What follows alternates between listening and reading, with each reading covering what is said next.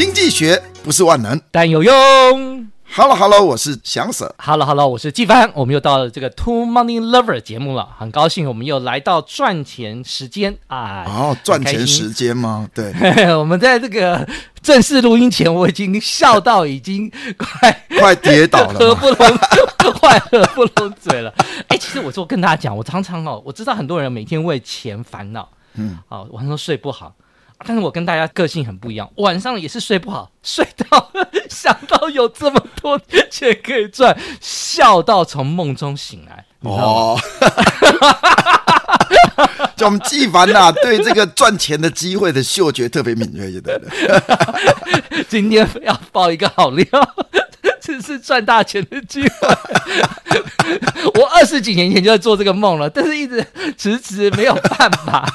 听说台湾要走入了这个自然资本市场的元年呐、啊，对，明年明年碳排交易的元年呐、啊。啊，对对对对对对，好，我们今天讲的自然资本哦，那个自然资本，我是不是可以开始做一个概念的一个介绍哈？哎，我先简介一下好了。我们之前好像一般我们会认为说，哎，资本有几种？我们之前讲说，哦，资本有呃实体资本，有人力资本，还有我们讲的社会资本。哎，还有一个很重要的就是自然资本。没错没错。哎，不过我也稍微讲一下，其实人力资本哦，也是随着我们说经济学的发展。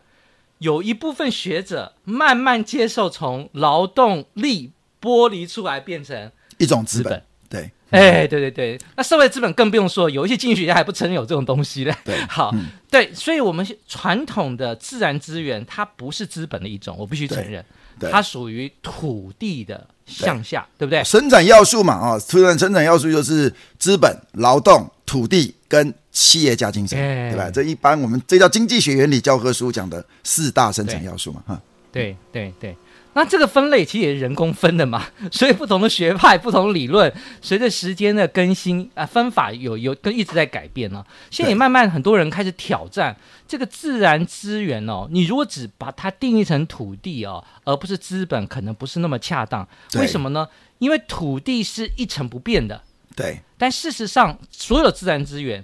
它都有可能可以透过人工的方式把它优化、改善，或是对改造，甚至是累积，然后未来再帮我们创造更大的价值，这样就叫做资本。没错，没错，没错。而且还有一种情形，为什么自然资源有时候，就尤其是广义的自然资源，或是整个。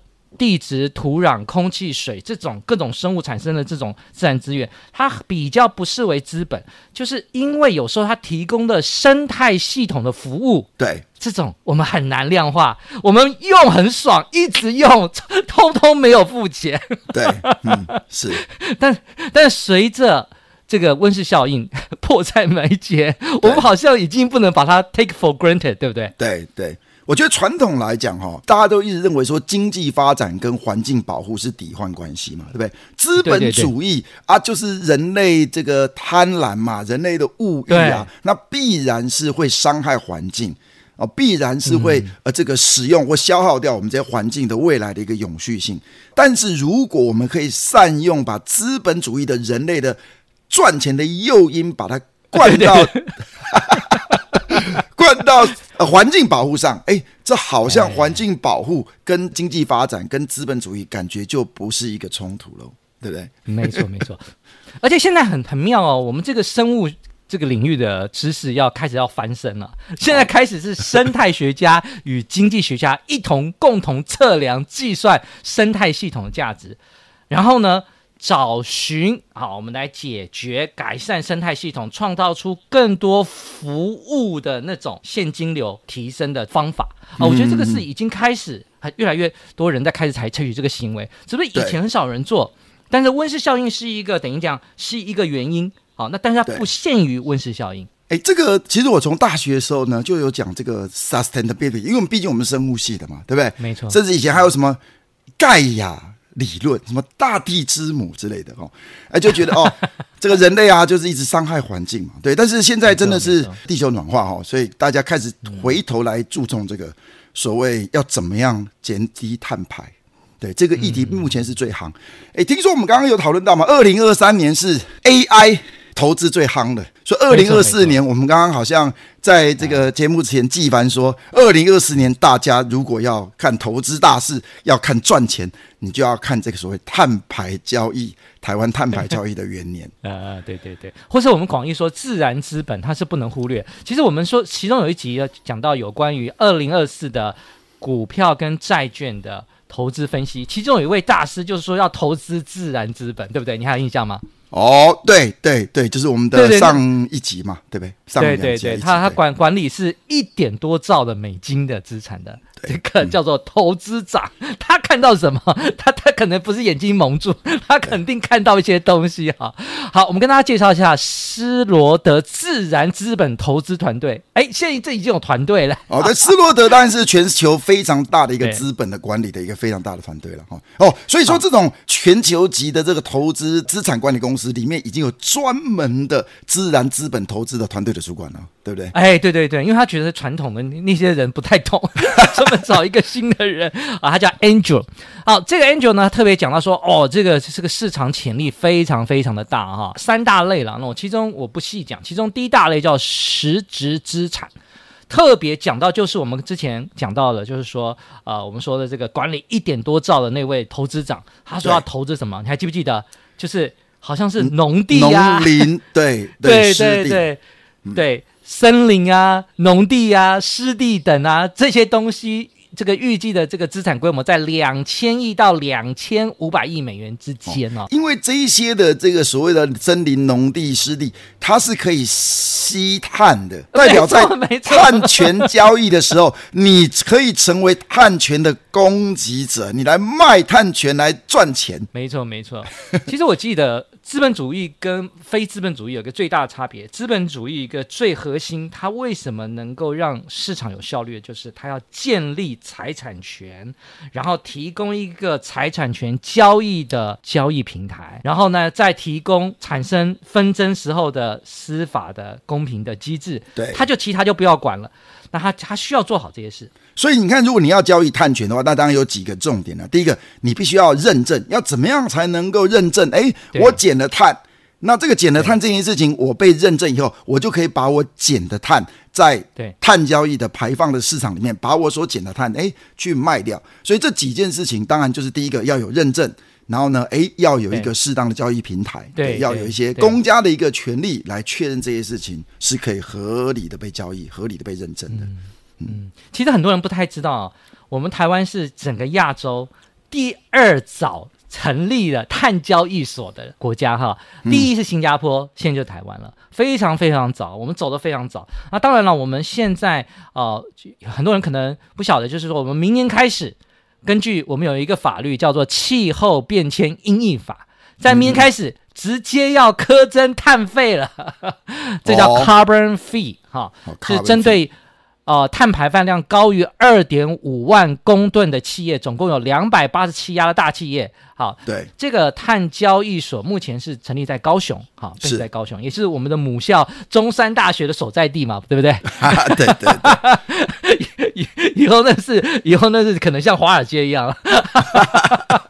哦，它这个我们好像台台湾碳权交易所简称叫 TCX 了，哈，叫台湾 Carbon Solution Exchange。因为 exchange 就是交易所的意思哦，它叫做哦 carbon solution 的交易所哦。哎呀，太棒太棒了！碳 solution 是解答吗？对不对？哦哦，怎么样去解决碳的这个问题，排碳问题啊？不过这个当然是一步一步啦。我们是从明年开始，现在很多高台碳的企业，它就要这就是它的成本了，对不对？两百八十七家，好就要被苛征。那还没有到碳交易，可是它这个苛征的。钱用来投入在这个碳交易的媒介的市场中，哦，所以下一步碳权就可以卖，然后呢，甚至进一步，你可以除了缴碳费任命之外，我甚至还可以积极的买碳权，我要排更多，因为有些企业，它的确你叫他减碳，那不可能，是没有意义的，对对，我我就是赚很多嘛，你管我，对 对对。就我有幸的理解，其实现在已经可以认证了，所以很多企业啊、私人啊已经开始在做了。只不过他们现在做的目的是用来 ESG 交代用的，对上面有人来 做个样子，然后做个跟这个社会大众、投资大众哦，我们非常注重环境，非常注重环保，对，我们是优质的企业。但以后做这件事情是有商机的，哎哎，没错没错，在这个报纸上看到永丰金控陈思宽董事长表示。净零不只是成本，也是商机啊！那这个人你认识吗？哦，陈思宽老师呢，是以前是台大国际所教授，哎，就是鄙人我的博士班指导老师哦，在台大国际所财务组毕业的时候，那我的博士论文的指导老师就是陈思宽老师了。哦，那老师讲的要认真听啊，对不对？啊，对，他现在已经到这个永丰金控高就当董事长哈。那现在他在台大国际应该只是兼任老师的哈。哎，我好久没有去拜访老师了，应该去拜访老师一下，再听听老师所说，近邻从现在开始不是成本。是商机，而且永丰金控还做了哪些规定？要不要解释一下？他们已经停止对于高碳排产业的一个放贷的一个业务，而且不是从二零二四哦，是他从二零二三的七月一那已经开始了，已经开始了。哦。他还有更扩大范围到不再乘坐燃料煤油开采发电，对，啊，非常规的油气投资融资业务，他们也都不做。二零三零年将全面撤资。哦。是。对对，那二零三零它是不止在扩大范围，是全面撤资，那就不融资了。他可能之前借的也要要回来了，反正我通通就不借了。对，OK。所以永丰金控如果这么做的话，我相信，呃，在台湾的其他的金控，我相信也会纷纷。既然这是一个商机，这是一个方向的话，嗯、应该是纷纷会跟进。尤其它不是成本而已的话，在一个经济诱因、赚钱诱因之下，大家应该就会去走向近邻这个这条道路了。好。哎，你你是不是有查到这个什么什么什么自然雨林什么？哦，对对对，就是《Wall Street Journal》里面也有提到，就是说，其实现在啊，这个碳交易市场慢慢开始成熟了，所以这个碳权已经成为一个新的生产行为或者新的商机。我们这个很多。这个环保人士痛心疾首的雨林的消失，听说现在扩张了。哦，你是说那个？你是说亚马逊的雨林开始逆向扩张了吗？对 对对，对，哦，哇，那里面的鳄鱼应该很高兴啊，或里面的动物也很开心。因为现在如果种树的话，基本上你就是哎，在碳排市场来讲，你是可以是一个供给方。既然你要，因为你的你种树以后，这个树是可以吸碳嘛，对不对？对，所以你是一个供给排碳的一个方向，那你当然就可以透过来赚钱了，而不只说你种树然后砍树然后来做家具而已，对不对？没错。不过我觉得这件事情就是有些国家走得快，有些国家走得慢了。但是因为二零五零就是一个 deadline 死 deadline 挡在那里，好，嗯、所以呃，欧洲是做比较快的。我相信您知道，它的碳权跟这个买卖的市场已经成已经开始交易了。而且欧洲欧盟，你看新闻说了，二零三五年开始禁售燃油车，哎。他这这几年啊，这十年、十一年去欧洲就不准有我们现在大家所开的这种烧汽油的汽车嘞，在十年后欧洲就不准了。哦、嗯，对，那这件事情好像美国走的就比较慢一点啊。对了，但是欧洲就走的比较快一点。哎，其实说真的，美国真是全世界最大的一个吃资源怪兽的国家了。啊，没错，没错，没错。对，因为它什么都是硕大，都是美嘛，对不对？什么都要大，什么都要消耗资源，然后对。不过，不过，不过，我是必须诚实讲，你你应该知道，我是一个纯粹的右派嘛，对不对？对，好，但是我不得不承认，在这件事情上，我不同意右派的观点，他那个说法太胡扯了。嗯、这件事情上，左派的论述是比较有道理的，因为这真的地球就只有一个，你这样的胡搞瞎搞就是不行的啦。对，但是你可以用 右派的方法来解决左派心理的担忧啊。没错，就把它变成一个市场，人哈不会为你的利益着想，但会为我的碳权的买卖、投资而努力 啊！所以现在你看看，嗯，巴西那些人，你说真的是为了爱地球吗？我看也不是，纯粹是因为要这样可以赚钱。对 对对，对哦，那那、这个、利之所趋了啊，利之所趋。对，没错，没错，没错。哎，这个很多人很不太知道，因为我们是一个经济学频道。这个如果我们今天我们碳排出去，我是不是要啊？我们以后会要买碳权嘛？对不对？买碳权。现在的做法不是哦，现在是科碳费，费碳费，对，专款专用，好，就是呃做在这个交易市场以后要用在这个交易市场。其实这个在有些有些应该叫做所谓的外部成本的内化啦。对对对对对，这是一种外部成本内化的一个方法。对，你经济学的专有名词的话，你排了，你就是你要呃，你要你要买碳权，那以后是你减减排的人。啊，你可以生产碳权卖给他，然后呢，让这个事情呢，啊，就是如果你对社会有注意的人，你的你会外部效益内部化；你对整个社会有伤害的人呢，外部成本内部化，而且还用一个交易市场让他们彼此可以交易，进而创造出促进经济效率。哎，那那你要不要谈一下？那你要不要谈一下在技术上要怎么样才能够哎？我们来生产碳权，我们生产碳权。到时候 TCX 开始交易的时候，我要当攻击者，我要卖碳权啦。其实很多种方式啊，当然传统上，比如说第一个，你家有农地的，千万不要乱卖；你家有森林的，也就传统的这个陆地的哈。但是我个人，因为我是小弟，毕业于海洋资源学系哦，然后海资，而且二十几年前，我曾经在国科会曾经写过一个二零二五的前瞻计划哦，我特别有预测过到二零二五年。台湾会有一些科技会成熟，其中有些科技将来可以在购买碳权上可以提供一些贡献哈。那我们举中第一个例子，我们可以制造海洋牧场的藻类繁殖哦。哎、欸，我们记不记得我们是不是有曾经邀访过一位来宾？海藻发电？哎，对对，海藻发电。对。对，这个他虽然那个只是感觉是一个概念上了，对不对？虽然赢得奖，但这个是如果我跟你讲，到底这种技术能不能发展，就在于它有没有商机。如果这个技术很贵，那当然它可能呃，虽然也许很有趣，它就会胎死腹中。但这个技术很贵，但是如果它创造效益更大，就会有商人投资去研究它，它未来真的就会成为一个有商机而且慢慢成熟的技术了。嗯，其实说实话啊、哦。如果就以技术来看，二三十年前就有这个技术，因为我们在技术上，比如说你在海洋放入铁，这是一个矿物质嘛，嗯、其实会让藻类的繁殖变得快，那自然而然就会固定更多的二氧化碳。嗯、然后为什么没有人要做？第一个，我做这个事情干嘛？卖给谁？只要这个碳权的交易成熟，就就有人会做。那做了之后呢？哦、那我做很多海洋牧场，我是不是就是可以怎样养殖藻类？好，或者还有一种叫海洋施肥，啊，海洋施肥就等于说我可以怎样呢？让海洋的这个固定二氧化碳的效率调到提升。那我只要透过一个认证，我也可以卖这个东西都有办法。还有还有一个很有名的叫做海洋矿化封存，什么意思呢？就是我们生产出的二氧化碳呢，我可以透过怎样固定的作用，用矿化的方式，我可以埋藏在陆地。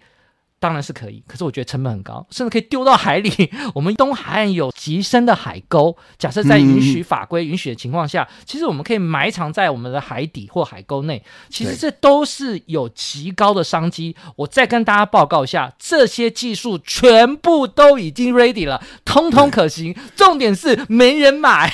对，所以以后像这样的东西，如果政府能够认证，你确实没错。这一种事行为，或者说你做的这些事情，哎，你确实封存了一些碳排，那你当然就在以后碳交易所，你就可以形成一个供给方。如果你大量的供给碳排的权利，那这些高污染说不得不排碳的企业，哎，就必须跟你买。那当然就会有一个交易市场在。那当然在这个动作的过程当中，也让我们的环境慢慢慢慢的能够永续，能够让全球的这个台碳排，不要讲到全球了，至少台湾碳排能够开始下降。对。哎，不过我相信你一定会有疑惑哈，比如说我们现在政党会轮替啊，我们也许你对我们的政治人物会有信心吗？他们会真的认真做这个东西吗？我跟你讲，有一个诱因，可能大家没有想过，二零二五的这个 deadline 挡在那里，其实大家到最后，只要有国家落后太多，最终会用贸易的手段，我会阻止你的商品进入我市场，我要看你有没有下降啊，甚至现在我们还有有个做法是用供应链的方法，比如像苹果这种大厂。对，它因为还有供应链直接移动，对不对？哦、对，对对，我直接追踪我的上游，请你跟我抢单的时候，你就要告诉我你的碳足迹。对，碳足像现在他们已经有在注重你的这个所谓工作人权，你有没有在压榨这些劳工啦、啊，或者你有没有用这些未成年的这个劳工啦、啊，对不对？哎，所以已经注重劳动权，哎，那他现在未来可能会注重这个所谓碳排了，嗯，碳没错，就就有有时候有可能并不是我们台湾人特别爱世界了，也不是说我们政府特别有效能，有时候是外部的力量，比如说像主要的大厂，因为消费者有意识，所以对苹果施压，嗯、那苹果就在针对它的供应链施压，那还有些其他的国家，新兴国家，台湾你一直超额在台判，那我就有点施压，我希望你要降低，这个时候自然而然就会有这样的商机，然后一直传导下去，就让生产减碳的这些行为成为一个怎样可以贩卖的商品，可以交易出去，嗯、哦，它非常好，好，嗯、好，那我除了这件事情之外呢，我觉得就回到我们一般人的投资层面啊、哦，哦，回到投资层面，就我们刚刚讲的说，在融资层面。已经开始下重手了，在技术层面已经都准备好，只只只差有利可图。你要卖台积电跟我买，我马上就可以卖你了。那另外在最后，我们一般的市井小民投资层面，我们怎么样才可以做一个好的世界公民，来参与这个二零五零或是这个伟大的一个减碳的商机，或是自然资本的这个投资的商机呢？我觉得有一件事情很妙，就是从二零二零开始啊。哦也是没有几年前嘛，对不对？Morning Star 嘛，对不对？哎，它除了我们说三颗星、四颗星，对不对？它这个诚星评级，对对对对，它出了一个新的东西。以前呢，它是用过去的三年、五年、十年的历史绩效，然后混合考虑之后，就给了一个星星嘛，对不对？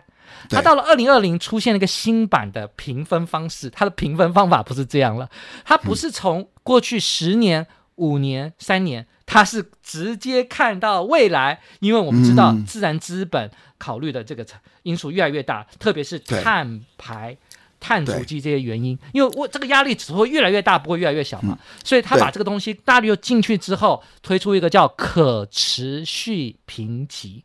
好、哦，所以尔后的这个基金呢、啊，不只有传统的这个呃，所谓传统的评级，一颗星、两颗星、三颗星，还多了一个可持续评级来做参考，对不对？对，就是您之前哈讲过的 ESG，只不过它的范围又更宽，它范围又更宽了，对不对？对啊，嗯，对对对。那我觉得，因为因为简单来讲啦，假设我今天我投资，我这个基金绩效非常好，可是我就投资石化产业，那你过去赚钱，那你以后一定很越来越难赚啦。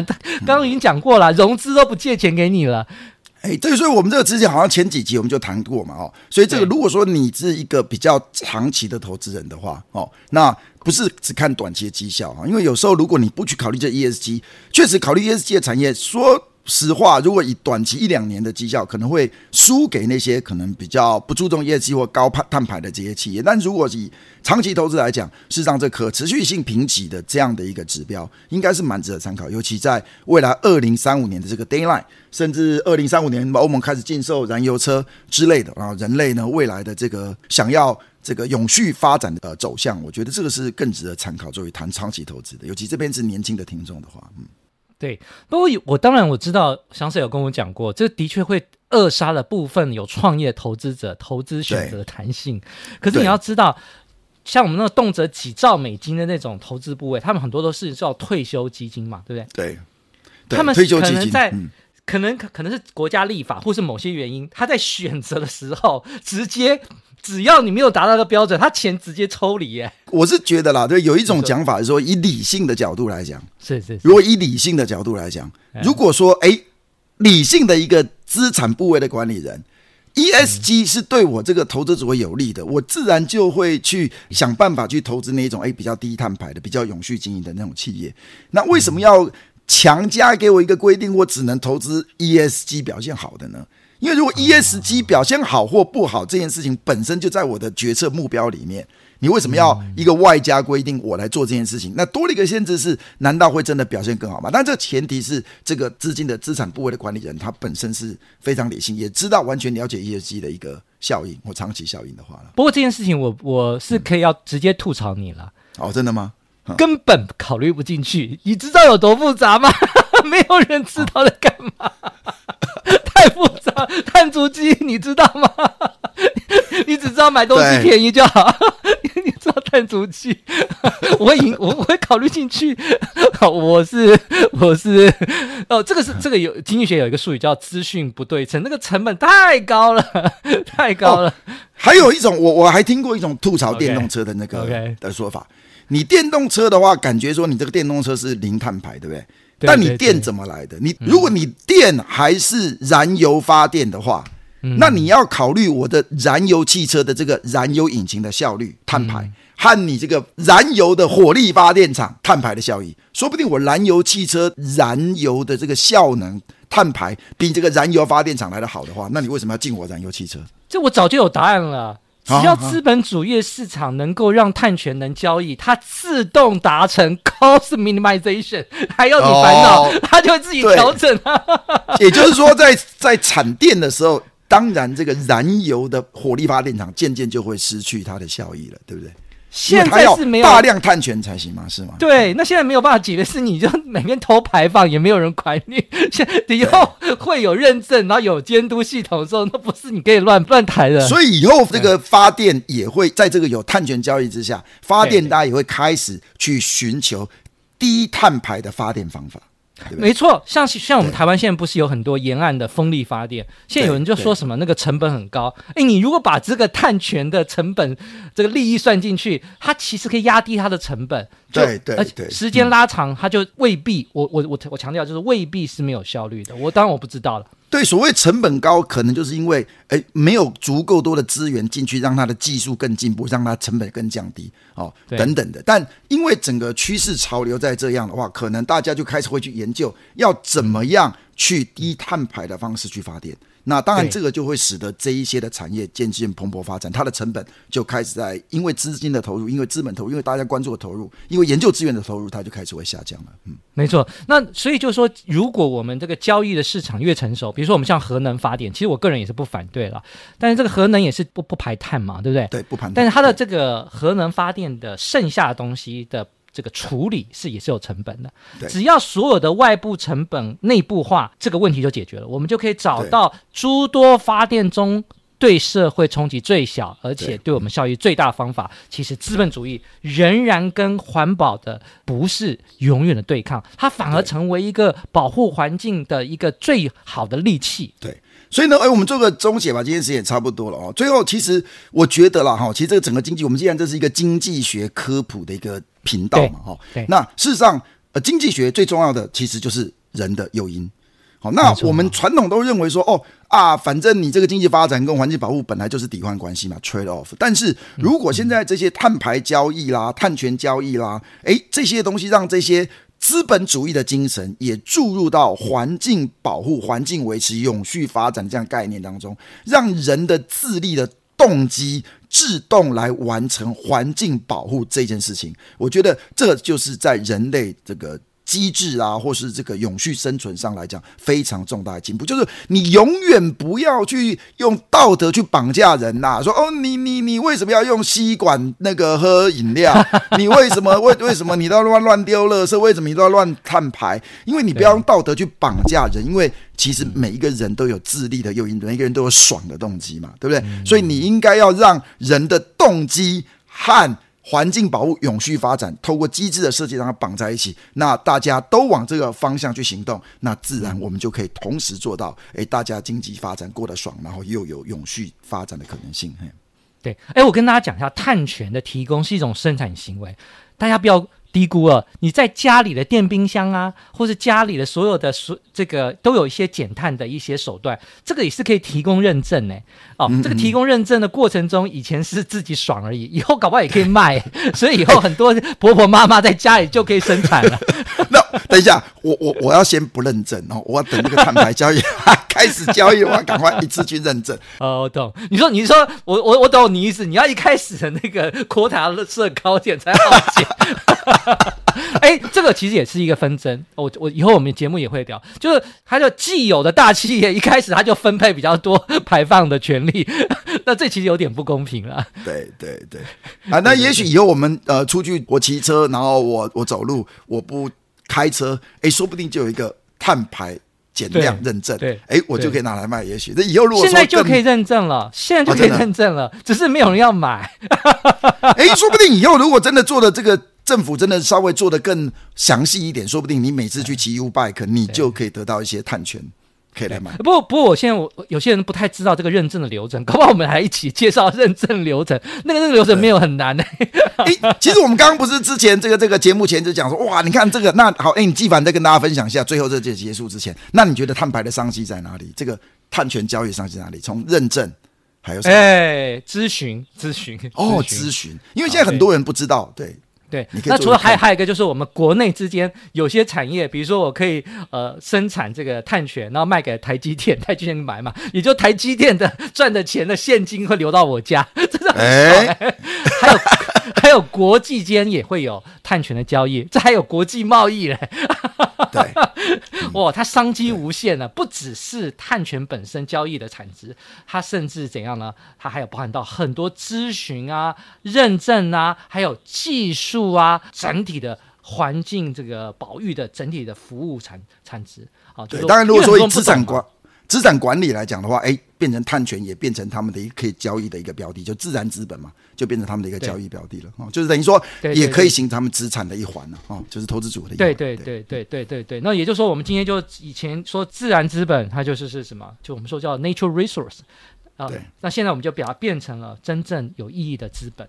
好，那这个是需要做适度的投资。哎，那我觉得我们今这一集含金量真的蛮高的哦。所以说，如果说大家如果哎都没有在关注碳权，甚至这个碳权交易的话，我觉得大家可以开始可以专注了。如果你想要有钱的话，事实上，二零二五年哦，二零二五年真的是哦，我觉得蛮值得关注这个投资的议题的。嗯，哎，你为什么选二零二五啊？哦，二零二四吗？啊，对啊，明年我们就已经有碳交易所了，随时要关注啊！哦哦哦哦，我以为我现在二零二四哦，现在才十二月十二号，好，好，那我们以后市场上有确定有人要卖，赶快把你家碳权拿去卖啊！有人要买的话，那我们这一期节目应该就到这里，已经超过时间很多了。那我们今天就到这里，拜拜，拜拜，碳权交易棒棒。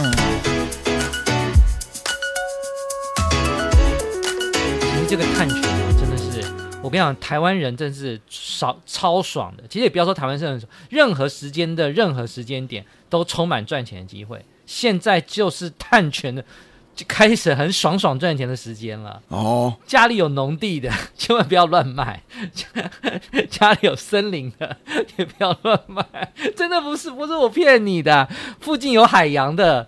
甚至给它把 变成 block 起来私有化，这也可以不要乱卖，通通可以赚钱啊！好，因为到时候台积电赚的钱就流到我家呀，跟我买呀。哦，不，碳权不就是这样吗？所以你如果你能够吸碳的，你就可以卖碳权。就是这样。我跟你讲啊，现在很多人都不知道，现在这个碳交易所最早是全亚洲第一名是怎样？是新加坡，台湾是第二。其实台湾是走得非常前面的。嗯，现在很多人都排 在不知不觉中，人家已经不觉准备捞了，捞金矿。嗯、不知不觉觉得人生很苦，社会不公，赚钱的事情都没有没有注意的。那那那搞这个碳权有有有有有有赚头吗？哎，有赚头，当然有赚头啊！现在先用碳费，我们录录音完之后的，再过几天就要磕碳费了，千万不要跟我开玩笑啊！但是、嗯、但是碳交易所是看碳交易所到底在哪里，对不对？我们可爱的高雄，对不对？哦，你知道为什么碳交易所在高雄吗？因为碳排放量的大厂都在高雄。碳交易所哦，TCX。你没有赶到一九六一年的台股交易的元年，你最起码要赶这个啊！你不要每个都说时不我与，你视频都谁个都时不稳。我我我跟你讲一件事情啊，华尔街纷纷成立，迎接上兆元探底换市场，请你不要。你们看华尔街，这这猛到爆掉了啦！你现在可以 Google 啊，一般人可以诶，你只要做。比如说，好像是电冰箱，你换一个比较呃节能减碳的，你可以去申请减碳的那个认证。只是说现在因为没有交易市场，所以你认证的是一种自己对社会环境的付出。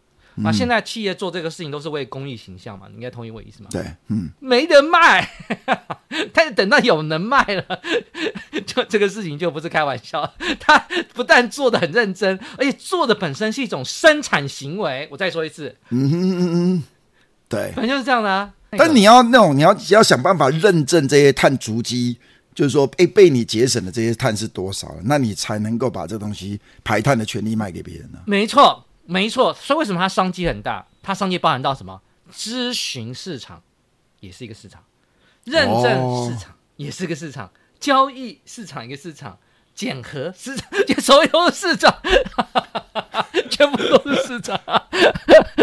不，你想就知道嘛？哦、因为这个东西它需要点时间嘛。甚至教育市场都是市场，多管齐下，连融资也要砍断你。我、哦、当然是指排排排碳量高的。我不贷款给你了，那技术也要破解。我跟你讲，技术破解，我要讲，不是我要唠一下，我要讲我自己个人的小小的著作，看到没有？这是我以前在二十几年前写的书。我说这个都是极大的商机呀！哦哦哦哦哦！海洋牧场藻类养殖也可以生产生产碳权，海洋施肥也可以生产碳权，然后还有 artificial upwelling 可以碳，还有海洋矿化封存。也可以，不，他当初做这个事情的目的不是为了探权，你知道为什么他不是为了探权？是因为他纯粹是因为总要打一些进去啊，不然那个地质会不稳啊，对不对？嗯，他他技术上好，那我就碳打二氧化碳进去，但这些技术事实上已经已经是成熟了，只是大家不知道为什么。我们说二氧化碳的封存技术，其实事实上台湾有很大优势，你知道为什么吗？我们的东海岸有一个很深的海，嗯，你知道那个碳封存有些技术，它怎么做？我只要跟水泥啊，或是一些灰的东西，我把它把它混合，就是固定，叫那个叫矿化矿化封存。它矿化封存再重新排放出去，那是几千年以后才有自然排放。就是你要你要从矿化的石头里面再跑跑出二氧化碳，以我们人类的时序。那要几几千年以后，所以那理论上就是不可逆转。嗯、封存完之后，这个石头我只要丢到丢到那个什么，我们的海沟，我们的海沟多深啊？狠狠的丢就对了，超深的，随你怎么丢，丢到爽，超爽！我跟你讲，台湾人真的超赚的。好，来，啊，我跟你讲，那你你你这个哎，这个也可以唠一下，你们这是你们老师讲的啊，这不是我说的啊。对啊，现在很多搞 ESG 的人都说什么啊？这个是成本啊，会降低投报率。错错错！你的恩师告诉你说这是商机。好，而且你知道为什么？你说巴西现在搞了人类这，我跟你讲，那个环保主义者哦，口水都快喷完了，是一些雨林也没有增加，因为要搞一个碳交易，自动开始扩张。所以还是要靠资本主义的力量，资本对，来回到来回复环境，哎，没错。所以你看，都觉都，我都觉得每个大家都骂资本主义，这不是资本主义的问题啊，哦、是资本主义。所以从此而后，经济发展跟环境已经不是抵换关系了。那没错，没错。我跟你讲，是说说进台办，我还可以下降都可以嘞，只要只要有那钱可以赚，就可以下降，你不用担心，只是没有必要下降、我真的不，我真的想。